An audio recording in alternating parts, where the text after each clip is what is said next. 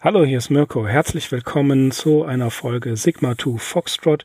Nach einer längeren Unterbrechung sind wir wieder da. Bei mir ist der Christian. Hallo, Christian. Hallo zusammen. Jo, heute haben, machen wir eine Geschichte, eine Story, eine Science-Fiction-Story, die der Christian vorgeschlagen hat. Und äh, ich war sehr gespannt, vor allen Dingen, als ich den Namen des Autoren gelesen habe, William F. Nolan. Das ist ja wahrhaftig kein Unbekannter. Das ist eine, ein, ein Vielschreiber auf den Gebieten Horror, Science Fiction, Fantasy, aber auch Verfasser von Biografien und tatsächlich Büchern und Artikeln über Motorsport. Und ähm, seine bekanntesten Sachen, seine bekanntesten Bücher sind die äh, mit dem Haupt, mit der Hauptfigur Logan, Logan's Run und so langsam dämmert es den Leuten Flucht ins 23. Jahrhundert. Äh, die Logan-Erzählungen waren tatsächlich die Vorlage für den äh, großartigen Film mit, ich glaube, Peter Ustinov war auch dabei, ne? Ja. Das war der doch, für die in dieser Kuppel leben. Großartiger Film, kennen die meisten von euch. Und heute haben wir eine Kurzgeschichte, eine Erzählung von William F. Nolan, The Underdweller in der Unterwelt. Und dazu erzählt uns der Christian jetzt was. Ja, gerne.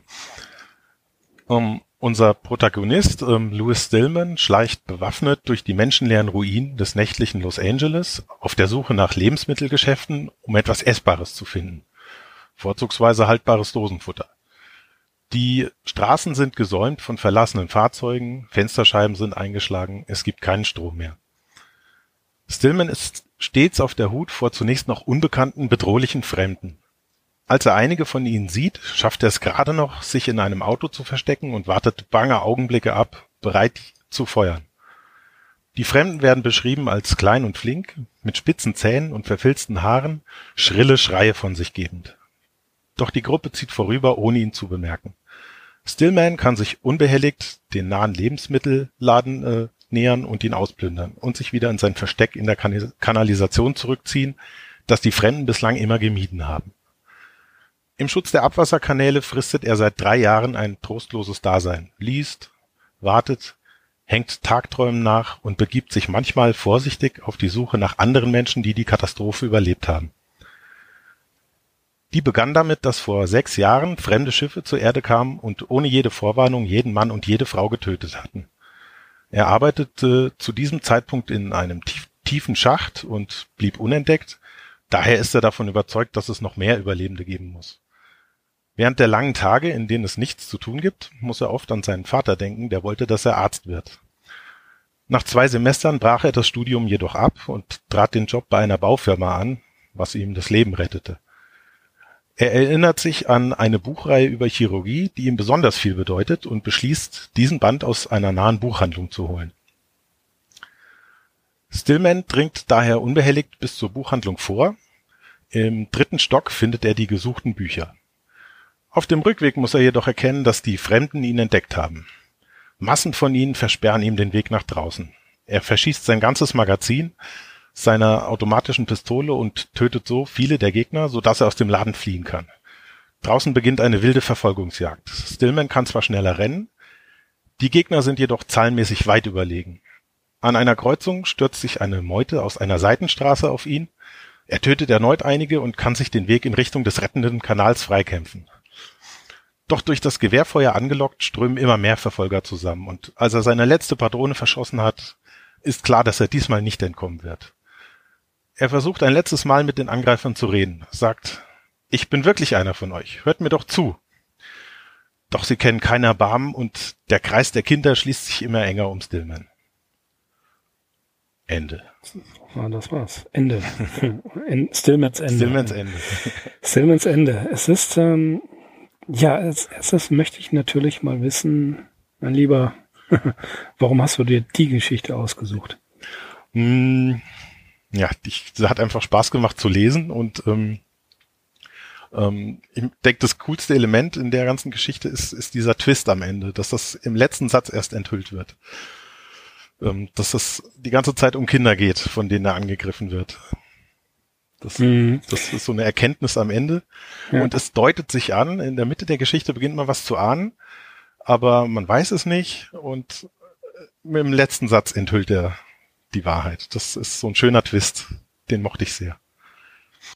ja, sechs Seiten nach Beginn der Geschichte kommt erst diese, ähm, die erste, ja, der erste Hinweis darauf, was eigentlich passiert sein kann. Also er fängt damit an, dass er Los Angeles, die City von Los Angeles, wie einen riesigen Friedhof darstellt. Er, er hat hier sehr viele bildhafte Vergleiche, also scharfe Glasszene einer, Re, einer äh, Reklame, ähm, der Friedhof die, die äh, metallenen Leichen umgekippter Lastwagen und so weiter. Also immer wieder tauchen hier sehr düstere Bilder auf. Und dann, wie gesagt, man muss, glaube ich, sechs Seiten erst durchlesen. Ähm, dann äh, zwischendurch kommt auch immer wieder der ein oder andere Traum. Äh, und so, sagen wir mal, der, der am Ende der, der Twist, den fand ich gar nicht so herausragend beim ersten Lesen. Muss ich sagen, okay, tata. Ähm, es wird anfangs gesagt, dass äh, eine Invasion vor sechs Jahren, eine Invasion fremder Schiffe, die plötzlich über die Erde hereinbrechen, ohne jede Warnung angefangen haben, alles zu töten. Und dann erst später, auf der letzten Seite, sagt jedes menschliche Wesen der Erde äh, wurde vernichtet, das älter als sechs Jahre war. Also sprich, haben die Aliens, die Außerirdischen, alle Säuglinge, wenn vor sechs Jahren die, ähm, die Invasion gestartet hat, haben sie alle ja, Kleinstkinder am Leben gelassen. Ja, also jeden, der ja? älter als sechs Jahre war, haben sie Gen getötet, genau. so habe ich es verstanden. Ja. Gen genau, richtig. Ja. Oder so, ja, genau. Der, der älter war als sechs ja, Jahre. Ja, weil, weil Säuglinge hätten ja nicht überleben können alleine. Also Richtig, genau, das, das, das hatte ich jetzt gerade nicht, äh, nicht mehr äh, im Kopf. Und natürlich, also alle, ja gut, aber ähm, das, das schließt ja alle, die jünger sind als sechs Jahre oder bis sechs Jahre, das schließt ja auch Säuglinge und Babys mit, äh, mit ein. Das stimmt, ja. Hm? Also wäre dann natürlich die Frage, ähm, haben die Außerirdischen sich um die Kinder gekümmert? Oder haben sie es nicht getan? Was war der Plan dahinter? Wir erfahren nichts über diesen Plan, soweit ich mich erinnern kann.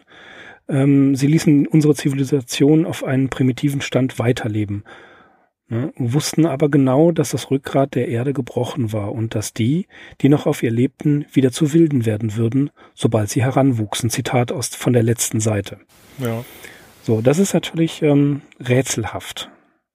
Also können sechsjährige Kinder und alle davor in irgendeiner Art und Weise überleben, von alleine überleben?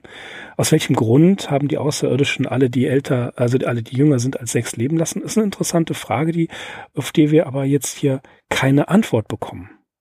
Nee, ich denke, es ist äh, einfach ein interessantes Gedankenspiel. Wahrscheinlich hat er sich einfach die Frage gestellt, wie kann man eine Zivilisation auf einem Planeten komplett wieder in die Steinzeit zurück äh, schießen oder katapultieren?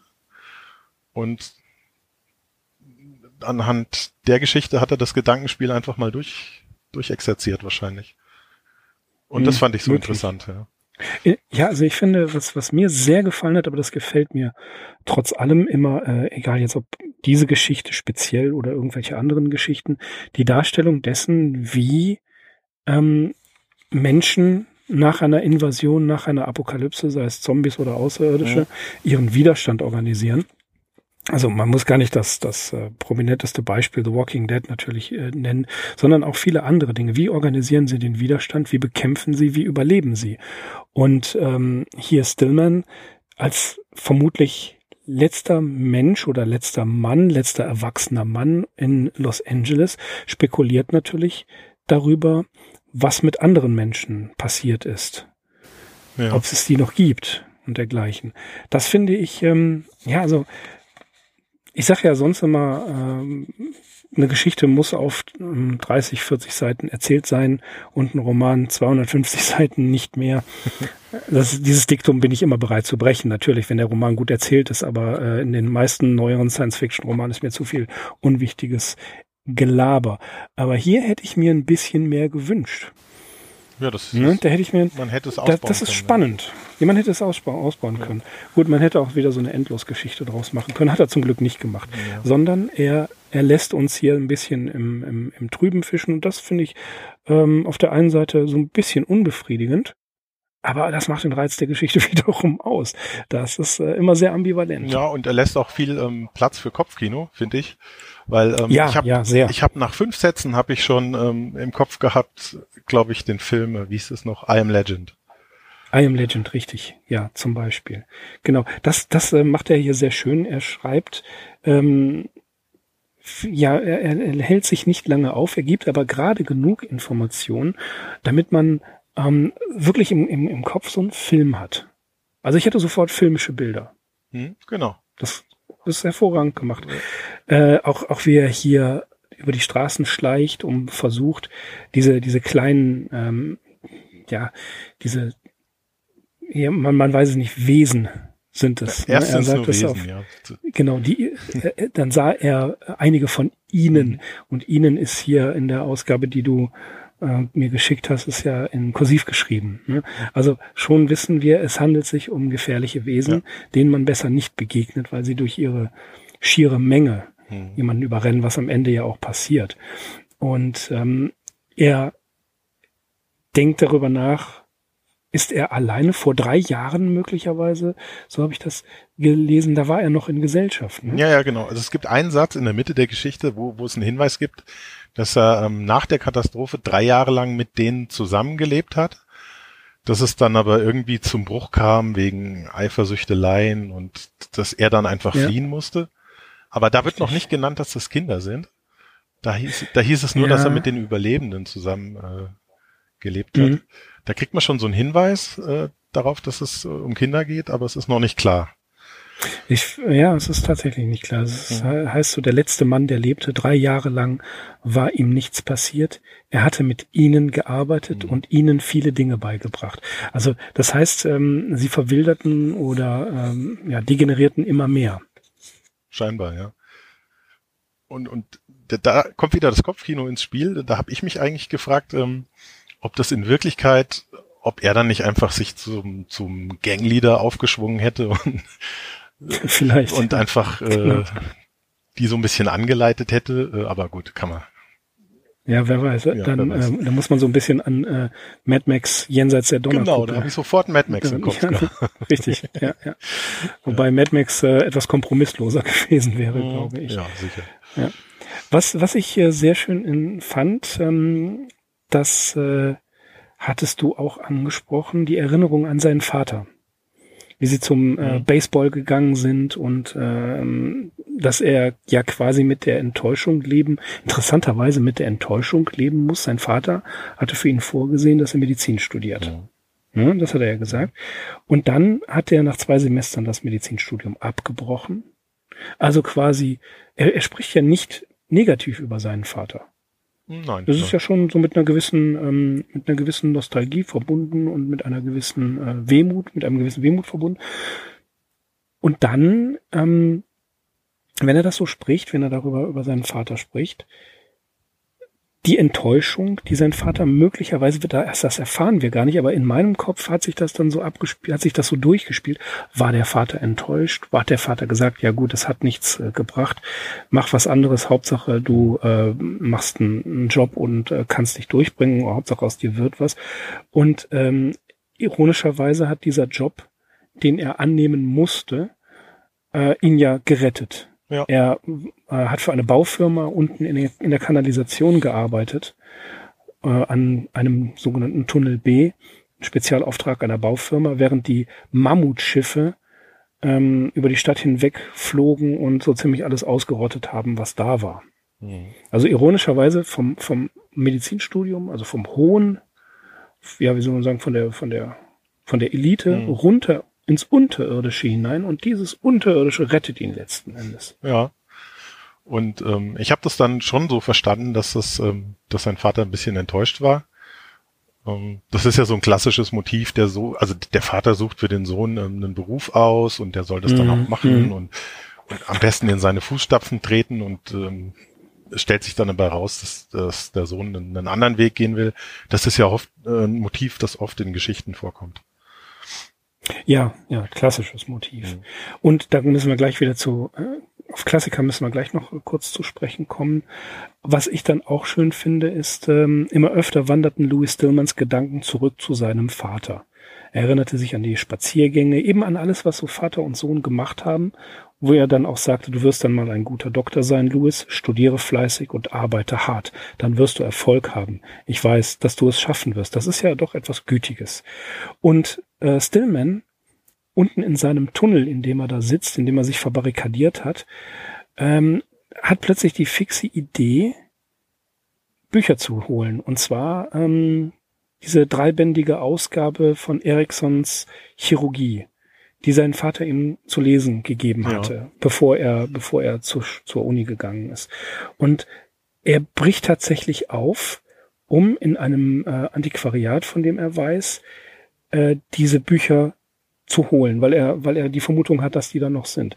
Also geht er los und muss zwei Meilen vor dem Buchladen die Kanalisation, die ihn schützt, weil diese Wesen dort unten nicht sind, äh, verlassen. Kann tatsächlich in diesen Buchladen eindringen. Die untere, ähm, also das untere Geschoss ist völlig verwüstet. Im oberen Geschoss äh, interessanterweise bei den wissenschaftlichen Büchern und äh, im antiquarischen Bereich ist diese Ausgabe und da ist es völlig unangetastet. Und dann als er fliehen will, überfallen sie ihn und vermutlich äh, bringen sie ihn um. Das ist, das finde ich, wenn man es sich jetzt so ähm, ja äh, vor Augen hält, doch wieder die interessante Sache. Äh, aus Nostalgie geht er los, riskiert sein Leben und verliert es dann mhm. tatsächlich. Ja? Ja. Das finde ich äh, doch bemerkenswert und, wie ich sagen muss, ergreifend. ja. Und ich, dieser Punkt hat mich mehr berührt als alles andere. ja, das ist, das ist auch praktisch der Knackpunkt, finde ich, in der Geschichte, denn er, ich glaube, er geht zurück, ähm, weil er ähm, das Gefühl hat, er müsste seinem Vater gegenüber was gut machen. Und das sind, glaube ich, nicht, ja, nicht, nicht nur nostalgische Gefühle, sondern ähm, er hat auch so ein bisschen äh, wahrscheinlich ein schlechtes Gewissen. So, so habe ich mich, so hab ich mich Schuld, gefühlt bei Nösen.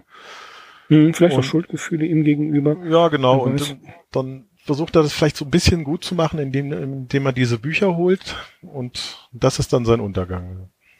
Ja, das ist ein Untergang und interessanterweise äh, wird das Motiv wieder, wird das Motiv von der Baufirma und dem abgebrochenen Studium wieder aufgegriffen, indem er das, äh, diese, diesen Chirurgieatlas, diese Chirurgie-Ausgabe kaufen, äh, kaufen, natürlich würde sie nicht kaufen, äh, äh, sich besorgen will, den Untergrund, der ihn geschützt hat, verlässt und der Untergrund ähm, in den er gehen musste, nachdem er sein Medizinstudium abgebrochen hat, der schützte ihn und er geht quasi wieder zurück zum Wunsch seines Vaters in irgendeiner Art und Weise mhm.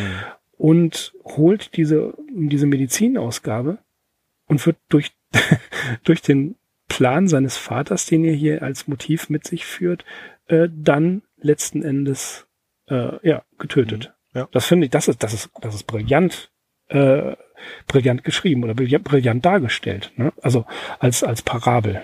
Ja, genau.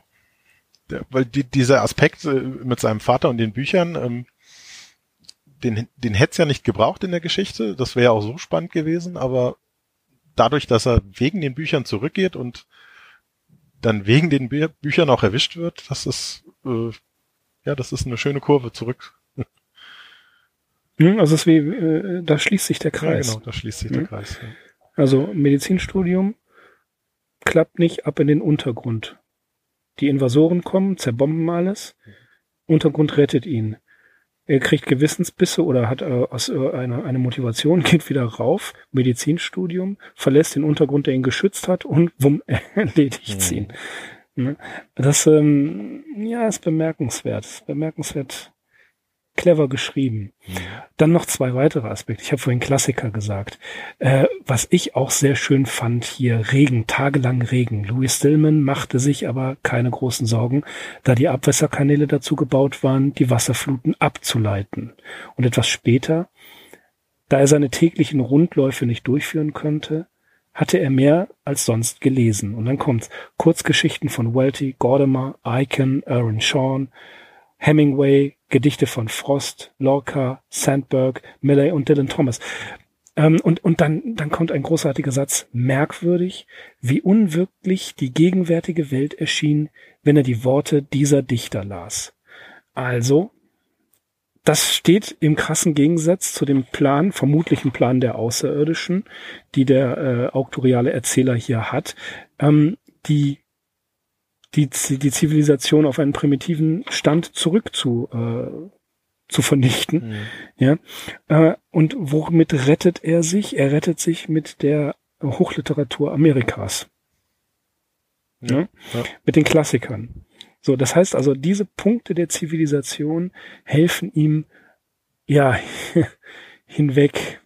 Ja, da, da kann er sich dran festhalten. Also. Er, hält, er hält sich dann er hält sich an den, an den allerletzten Resten der Zivilisation fest und ein schöner Satz äh, direkt danach. Der Aufenthalt in der Unwirklichkeit dauerte aber nicht sehr lange. Ja. Und jetzt kommt's. Als er das Buch zuklappte, bedrängten ihn wieder die Einsamkeit und die Ängste. Ein ganz klassisches Motiv. Man liest ein Buch, mhm. ja, und ähm, äh, ja, ähm, ist, ist aus der, aus der Gegenwart, aus der unerträglichen Gegenwart gerettet, für wenigstens für die Zeit des Lesens. Mhm. Ja, das und ist ich, eine Flucht. Ja, ich kann mich nicht mehr äh, erinnern, welcher Roman das war, ob gebranntes Kind sucht das Feuer oder Rauch über Birkenau.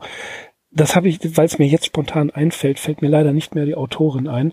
Aber da ging es darum, dass, ähm, wenn ich das richtig erinnere, es ist fast 30 Jahre her, dass ich das Buch gelesen habe, äh, oder 25, sei es drum, ähm, da ging es darum, ein, die, ich glaube, die Gestapo oder die SS durchsucht ein Haus und damit sich das Mädchen beruhigt, zitiert es den Osterspaziergang von Goethe. Also liebe, liebe Zuhörerinnen und Zuhörer, falls euch, äh, falls ihr wisst, welches Buch ich meine, falls euch das bekannt vorkommt, ähm, schreibt mir eine Kurznachricht über Twitter. Ich ähm, würde es gerne wissen. Ansonsten, ich google das wahrscheinlich selber. Aber ähm, ich fand, ich fand, das ist ja, das ist ja ein Motiv, das sich durch die durch die gesamte Kulturgeschichte zieht. Man hat unerträgliche Zeiten und große Qualen und dann liest man ein Buch und findet darin den Halt obwohl drumherum die Welt sozusagen untergeht. Ja, naja, klar. Wenigstens mal für eine Stunde in eine andere Welt äh, eintauchen und mal alles vergessen. Ja, Unsterblichkeit, ja. unsterbliche Dichter, unsterbliche Worte machen das Leben hin und wieder erträglicher. Schön. Und ein, äh, noch äh, hier in dem Zusammenhang, wir müssen ja bedenken, ähm, die Zivilisation ist vernichtet. Es gibt diese Worte, mit denen, wenn er einer der letzten Menschen ist, gehen wir mal davon aus, dass es noch ein paar Menschen mehr gibt, mit denen ja diese vermutlich die Auslöschung beginnt. In jedem Fall die nachrückende Generation muss sich ja erst wieder neu entwickeln. Ja. ja, möglicherweise gibt es ja ein, eine Weiterentwicklung. Erstmal ein Rückschritt in die, in, in, in einen Urzustand. Ist halt auch interessant, dass der Urzustand von Kindern gewonnen wird. Ne, auch da könnte man jetzt ewig lange drüber diskutieren. Mhm. Und ähm, dass sich, dass dann vielleicht diese Worte irgendwann wieder Bedeutung haben könnten. Ja, sicher. Also ja. die Bücher werden ja nicht verloren gehen. Nicht alle. Nee, aber es gibt ja, es gibt ja dieses, dieses interessante Motiv in äh, Flucht ins 23. Jahrhundert, wo sie ähm, Peter Ustinov in der Bibliothek finden oder diese Bibliothek finden. Und dann erstmal wissen müssen, was damit gemeint ah, ist. Ja. Mhm. Ne, kannst dich erinnern, also das, das ist auch so ein Bild, was ich. Her. Ja, bei mir auch, aber dieses Bild hat sich bei mir so ähm, manifestiert beim Lesen. Und ebenfalls in dem gleichen Zusammenhang, also Kultur ist ja was, das Hohe, ne? Mhm. das Hohe bleibt bestehen, rettet einen Menschen, aber es gibt da auch noch einen äh, ja fast dionysischen Zug, wenn das eine das Apollinische ist, das andere das Dionysische, und zwar spricht er hier von ähm, den Nachmittag, den er mit den Papierfrauen verbringt. Ja, das, das finde ich auch. Das ist auch ein schöner. Äh, also er liest nicht nur Hochliteratur, sondern hat auch ein paar simple Modezeitschriften dabei. ja, simple Modezeitschriften, also ne, Warum sehr züchtig. Einfach mal schöne Bilder angucken. Ich, äh, die, die, die Geschichte ist 1957 geschrieben. Ah, ja, genau. Also äh, waren das schon, äh, oder 1957 erschienen. Mhm. Und ähm, insofern denke ich mal, dass äh, heute würde man das völlig anders darstellen. Aber das ist jetzt nicht relevant. Denn diese, diese Mannequins, die wunderschönen Mannequins, wie er schreibt, mhm. die er da anguckt, äh, sind tatsächlich gemalte Mannequins. Das sind also keine Fotos. Ne? Also das ist, ähm, es schreibt hier dennoch viel die Vorstellung leicht, dass diese Frauen niemals wirklich gelebt ja, hätten. Nur gemalt. Dass sie nur, ge genau. Stimmt. Also offensichtlich, ähm, ja, waren sie schon, äh, nein, ich muss, muss mich korrigieren, die waren, das waren doch Fotos, aber ähm, die Vorstellung, dass sie niemals wirklich gelebt hatten, also ähm, dass sie nur gemalte Frauen sind, also keine richtigen, ja, ähm, die rettet ihn so ein bisschen, nämlich vor einem Gedanken, den ich auch hochinteressant finde und den man immer wieder in apokalyptischen Visionen sieht. Dann gucken die sich solche ähm, ja, äh, Erotikzeitschriften an, gucken sich die Mädels an oder auch die Herren, je nachdem. Ne? Mhm. Und ja, was, was empfindet man dabei, wenn man genau weiß, das ist eine wunderschöne Person, ein wunderschöner Mensch oder ein Mensch, den man attraktiv findet. Wir müssen ja jetzt hier keinen Idealen hinterherjagen. Sagen wir mal, ein Mensch, den man attraktiv findet. Und derjenige lebt womöglich gar nicht mehr. Das heißt also, sämtliches Verlangen, sämtliche Sehnsucht kann niemals gestillt werden, weil die wahrscheinlich schon längst vermodert ist. Ja. Und deswegen rettet er sich in die Illusion hin, dass die, ähm, dass die gemalt seien, was sie nicht sind. Hm. Naja, er hält sich an allem fest, was er, was er noch äh, mitnehmen kann. Weil er sonst nichts hat mhm. außer dieser Kanalisation und er muss äh, einmal die Woche muss er raus, um, um sich nach Essen umzusehen. Das ist äh, die, der graue Alltag und dann nimmt er alles mit, was ihn irgendwie ablenken kann. Mhm. Und eine weitere Stelle, die mir aufgefallen ist, die ich nicht einordnen kann, also was, was ich immer sehr kritisch finde, sind die Darstellungen von Träumen. Ja, Träume ist immer so eine Sache. Manchmal langweilt mich das wirklich sehr. Äh, er hat auch hier Träume, die finde ich, äh, okay, die passen so ein bisschen rein, weil sie äh, Albträume sind. Mhm. Natürlich, wer hätte da keine Albträume in dieser Situation? Aber was ganz anderes, es gibt einen, einen Monolog mit einer Gestalt, die er hat, der eingeleitet wird mit einem Hoch der Tapferkeit, sagte Stillman lächelnd und hob sein Weinglas hoch. In dem Licht der Lampe strahlte der Wein tief purpurn auf die Tapferkeit und den Mann, der sie wirklich besitzt. Er leerte das Glas und schenkte sich sofort wieder aus der Flasche, die neben seinem Bett stand, ein.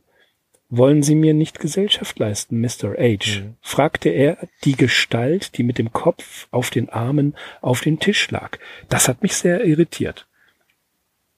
Das ist richtig. Das ist mir ganz ja, also, entgangen, ja. Ja, wer Mr. H, wer Mr. H ist, ist klar. Er sagt es ja später. Es geht um, um Ernest Hemingway. Ja. ja und äh, interessanterweise wird hier sehr bewusst ähm, der alte Mann und das Meer zitiert. Ja. Ne? Und äh, 1957 erschien ein Zeitgenosse. Das darf man ja auch nicht vergessen. Stimmt. Naja, dann, dann hat er sich vermutlich äh, ist er nicht beim ersten Glas und auch nicht beim zweiten und hat sich äh, eine, eine Traumgestalt schon herbeifantasiert. So, ja, erklär, so erkläre ich. Wie gesagt, so, genau, ja, das, das ist, äh, das war auch mein erster Impuls. Also der, der betrinkt sich und ähm, nennt ihn Papa, Papa Hemingway. Das war so sein Name, unter dem war Hemingway auch bekannt. Das hat man öfters zu ihm gesagt. Und es geht ja ähm, hier, das ist eine knapp eine Seite, die da drin ist. Ja, welchen Zweck erfüllt die? Das habe ich mich die ganze Zeit gefragt. Warum Hemingway? Klar, es geht um Tapferkeit, um Durchhalten, um Männlichkeit, aber wozu? Das wird er ja nicht einfach so da reingeschrieben haben. Hm. Ja. Ich habe keine Lösung. Also vielleicht versucht er sich selbst einfach damit Mut zu machen und, und zum Durchhalten zu ermuntern. Ja, viel, ja, ja, es wäre, es würde passen mit der alten, es würde passen mit der alte Mann und das Meer. Das würde natürlich äh, zusammengehen, ja. ne? indem man hier sagt, ähm, durchhalten, Ziel verfolgen und äh, wenn es noch so ähm, gefährlich ist, mein Ozean ist voll von Killerfischen und ich bin der einzige Mann ganz allein mitten darin. Ich bin bereit zuzuhören. Das, das dieses ähm, Motiv des alten Mannes, der diesen Schwertfisch gefangen hat und umherum sind Haie, die den annagen und er, er gegen das Meer kämpft, mehrere Seiten lang, ja. ja. Das ist ja schon Vergleich mit der Situation, in der Stillman sich befindet. Ja, ganz offen, oder? Ja, also, eigentlich schon. Ja. Also ich komme jetzt erst drauf, ich, weil ich die ganze Zeit darüber nachgedacht habe. Warum zum Beispiel, warum äh, zum Teufel eigentlich Hemingway? Nee, nee, das, also das war mir mit diesem Satz mit den Killerfischen dann schon klar. Also er vergleicht sich mit der Situation, er, er fühlt sich ähnlich, er kämpft gegen, er, eigentlich kämpft er sogar gegen Windmühlen, weil ja, ne, also man, man hätte auch andere. Genau, weil, weil er zahlenmäßig weiß er, dass er das nicht äh, gewinnen kann. Und es ist ja auch das Problem, er weiß ja auch, dass, dass die Gegner mittlerweile herangewachsen sind. Also das ist ja nun insgesamt sechs Jahre her. Das heißt, die ältesten von denen sind mittlerweile zwölf. Äh, mhm. Die werden ja dann auch körperlich ja. ein bisschen kräftiger. Richtig. Ja. Die sind gefährlicher. Also je länger er wartet, desto eher muss er einen offenen Kampf jetzt vermeiden. Mhm. Ja, es, äh, das ist ja dann auch seine, seine, seine Zukunft. Mhm. Dass er hier immer weiter ähm, sich darauf einrichten muss, dass seine Gegner gefährlicher werden. Ja. ja. Was mich so ein bisschen ja. rausgebracht hat, ist, ähm, dass die ähm, immer beschrieben werden mit, dass sie schrille Schreie ausstoßen. So, also, äh, da habe ich mir dann immer gedacht, naja, so ein Sechsjähriger verlernt ja nicht sofort seine Sprache. Ähm, aber gut, das, mhm. ja, ich glaube, um es, um es noch ein bisschen zu verstehen. Genau, ja, ja. Wie wild die sind, genau. ja. Ja, ich gucke gerade, also natürlich äh, sind die Interpretationen zu Der alte Mann und das Meer, das weiß jeder von uns. Legion. Ne? Ja. Und ähm, erschienen 1952 im, im Live als Novelle. Und äh, 1954 hat Hemingway den Literaturnobelpreis bekommen. Also, mhm. ähm, wann hat, Moment, muss mal eben gucken, der hat sich äh, umgebracht 1961. Mhm. Da hat er sich die Schrotflinte gegeben, ja. der Hemingway. Ja, das hier ist von 57, so, also das, ja. Ne, von 57, genau. Also mit anderen Worten, Nolans äh, Roman zu Lebzeiten Hemingways ähm, ja, das äh, ist ein Bezug auf, auf, die, auf die Situation, in der sich äh, Stillman befindet. Ja. Ja. Aber wie gesagt, interessante Geschichte. Was, was mich äh, jetzt in, im Laufe unseres Gespräches wieder mal dazu bringt zu sagen, wenn man sie einmal liest, hat man eigentlich nur so ein bisschen Atmosphäre und den Twist am Ende. Aber dass da viel mehr drin steckt, dass Nolan hier sehr raffiniert meiner Meinung nach arbeitet und und äh, hier solche solche äh, ja Vergleiche und Symboliken herbeizieht, äh, das zeigt einfach wieder das, was ich immer sage, dass die Science Fiction eben keine ähm, keine Trash-Literatur ist. Natürlich bei, wie sagt es der Evo Light, geschätzten 45.000 Kurzgeschichten, sagen wir vielleicht 5.000 wirklich äh, relevante Geschichten und der Rest ist eben äh, konsumierbares Einheitszeug, was ja auch Theodore Sturgeon sagte mit 90% of everything is, äh, is trash. Damit bezog er sich ja auf 90 mhm. Prozent der Science-Fiction-Literatur. Aber es gibt solche Preziosen und ich bin dir sehr dankbar, dass du ausgerechnet diese hier rausgesucht War purer Zufall. War purer Zufall. Ja. Nein, nein, nein, das war ein Plan. Äh, ja, ja, war ein Plan. ja, war geplant. Haben wir alles geplant. Nein, aber äh, was, was mir dann einfach auffällt, ist, dass, dass solche Geschichten von solchen Autoren, wenn man sie wirklich mit Verstand liest, da durchaus viel, viel mehr ähm, herauszuholen ist aus, aus, als aus so mancher deutschen Kurzgeschichte, die im, äh, im Abiturjahrgang da durchgekaut wird mit althergebrachten Interpretationen, die eh nicht mehr stimmen ähm, und äh, die kategorisch nichts anderes zulassen. Das heißt, hier sieht man mal wieder das, was äh, mein Freund Jesse Willis auch immer wieder in seinem Podcast betont, dass sich in der Science Fiction, die so gescholten wird als Trivialliteratur, viel mehr Ideen und viel mehr ähm, ja, ja, ich will nicht sagen Wahrheiten, aber viel mehr Inspiration verbirgt, als das Auge auf den, auf, beim ersten Lesen wahrnimmt. Ja. Ja, und ich bin ja nicht, ähm, also zufällig drauf gestoßen, sondern das steckt ja in einem, äh, ich habe das jetzt aus einem, aus einem Sammelband genommen, ähm, Isaac Asimov präsentiert, der letzte Mensch auf Erden und im Vorwort sagt er auch, ähm, dass die Geschichte ein kleines Kunstwerk ist. mhm, ähm, ja, das, das sagt er auch, ja, mhm. ja das stimmt. Ja. Und Stephen King sagt zum Beispiel ein Zitat aus der, von der Seite fester-samda.de, aus für den Fester Verlag, ähm, Nolan sei ein Experte in der Kunst, den Leuten höllische Angst zu machen. oh ja, da, ähm, da kommt ja noch ein Horrorelement ins Spiel und das habe ich, das hab ich noch auf dem Zettel hier. Ich weiß nicht, ob du, du das auch noch ansprechen willst. Aber ähm, nach dem letzten Satz habe ich erstmal das Buch zugeklappt und habe ge gesagt, wow, der ballert auf Kinder. Das ist ja, Und dann habe hab ich nochmal zurück, richtig, zurückgeblättert richtig, und, ja. und hab, hab's nochmal gelesen und dann am Ende habe ich, ja, der ballert auf Kinder. Und dann habe ich noch lange drüber ja. nachgedacht. Ähm, ich meine, wenn du angegriffen wirst und dir ans Leder geht, ähm, okay, auf Tiere könnte man schießen, auf eine Horde Erwachsener, aber so Kinder, das ist schon die letzte rote Linie wahrscheinlich, oder? Mm, mm, da mm. gruselt mich doch sehr, ja. wenn ich das lesen muss. Es, es gab wohl mal äh, 2015 eine einmalige äh, Ausgabe im Fester Verlag, schon lange vergriffen. Privatdruck ohne ISBN steht hier auf der Seite festersammler.de. Ähm, limitiert auf 666 Exemplaren. Gut, das ja, wenn man das, wenn es sein muss. Aber ein äh, uruguayischer Künstler namens Alejandro Colucci hat hier äh, doch eine ganze Menge ähm, Sachen signi äh, ähm, ähm, gemalt. Eine Signiervignette sehe ich hier. Und diese Bände, wenn ihr die kriegen solltet, was ich nicht glaube, denn das ist ein echtes Sammlerstück, sind alle 666 handsigniert von William F. Nolan. Also, wenn es einer mal findet, 2015 im Fester Verlag erschienen, Dark Universe, Albträume, William F. Nolan. Und da ist die erste Geschichte direkt ähm, in der Unterwelt, The Underweller. Ähm, wie gesagt, ich denke nicht, dass das noch irgendjemand ausgraben wird und wenn dann nur zu einem Horrorpreis, also einem richtigen Horrorpreis. da gruselt einen gleich zweimal. Ja, dann. Richtig. Ja, aber es ist hier erschienen und ähm, ganz, ganz wichtig, äh, Christian, wo hast du es her? Wie heißt das Buch? Ähm, ja, ich habe, äh, das ist ein Sammelband vom Heine Verlag.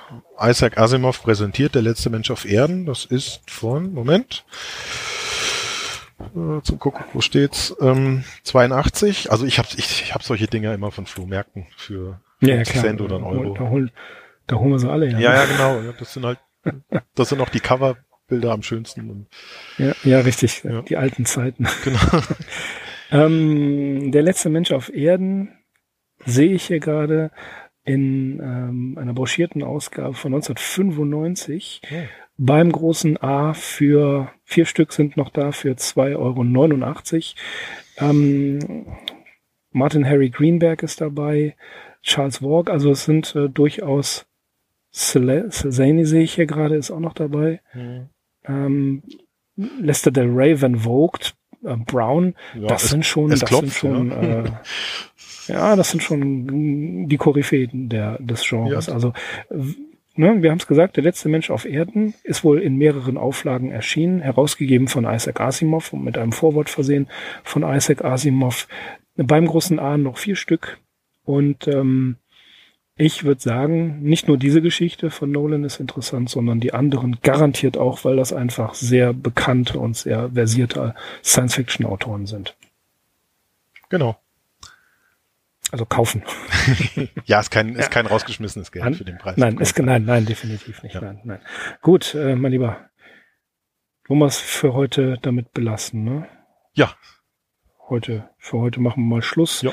Äh, ich bedanke mich nochmal bei dir. Sehr schön, diese Geschichte hat mir sehr gut gefallen, hat Spaß gemacht, die zu lesen und hat natürlich auch Spaß gemacht, äh, darüber äh, zu philosophieren und so viel hinein zu interpretieren, dass die Geschichte mir wahrscheinlich um die Ohren geflogen ist. Aber was soll's. Dafür sind sie da. Es macht ja auch Spaß.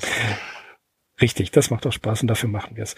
Äh, und ich hoffe, liebe Hörerinnen und Hörer, es hat euch auch Spaß gemacht und ähm, dass wir uns recht bald wieder hören. Ihr wisst, Sigma 2 Foxtrot kommt in unregelmäßigen Abständen, aber wir kommen immer zurück. Äh, nicht nur manchmal kommen sie wieder, sondern wir kommen ganz gewiss wieder. Da, darum, lieber Christian, vielen Dank, dass du heute mein Gast warst. Ich hoffe, es hat dir auch Spaß gemacht. Na klar.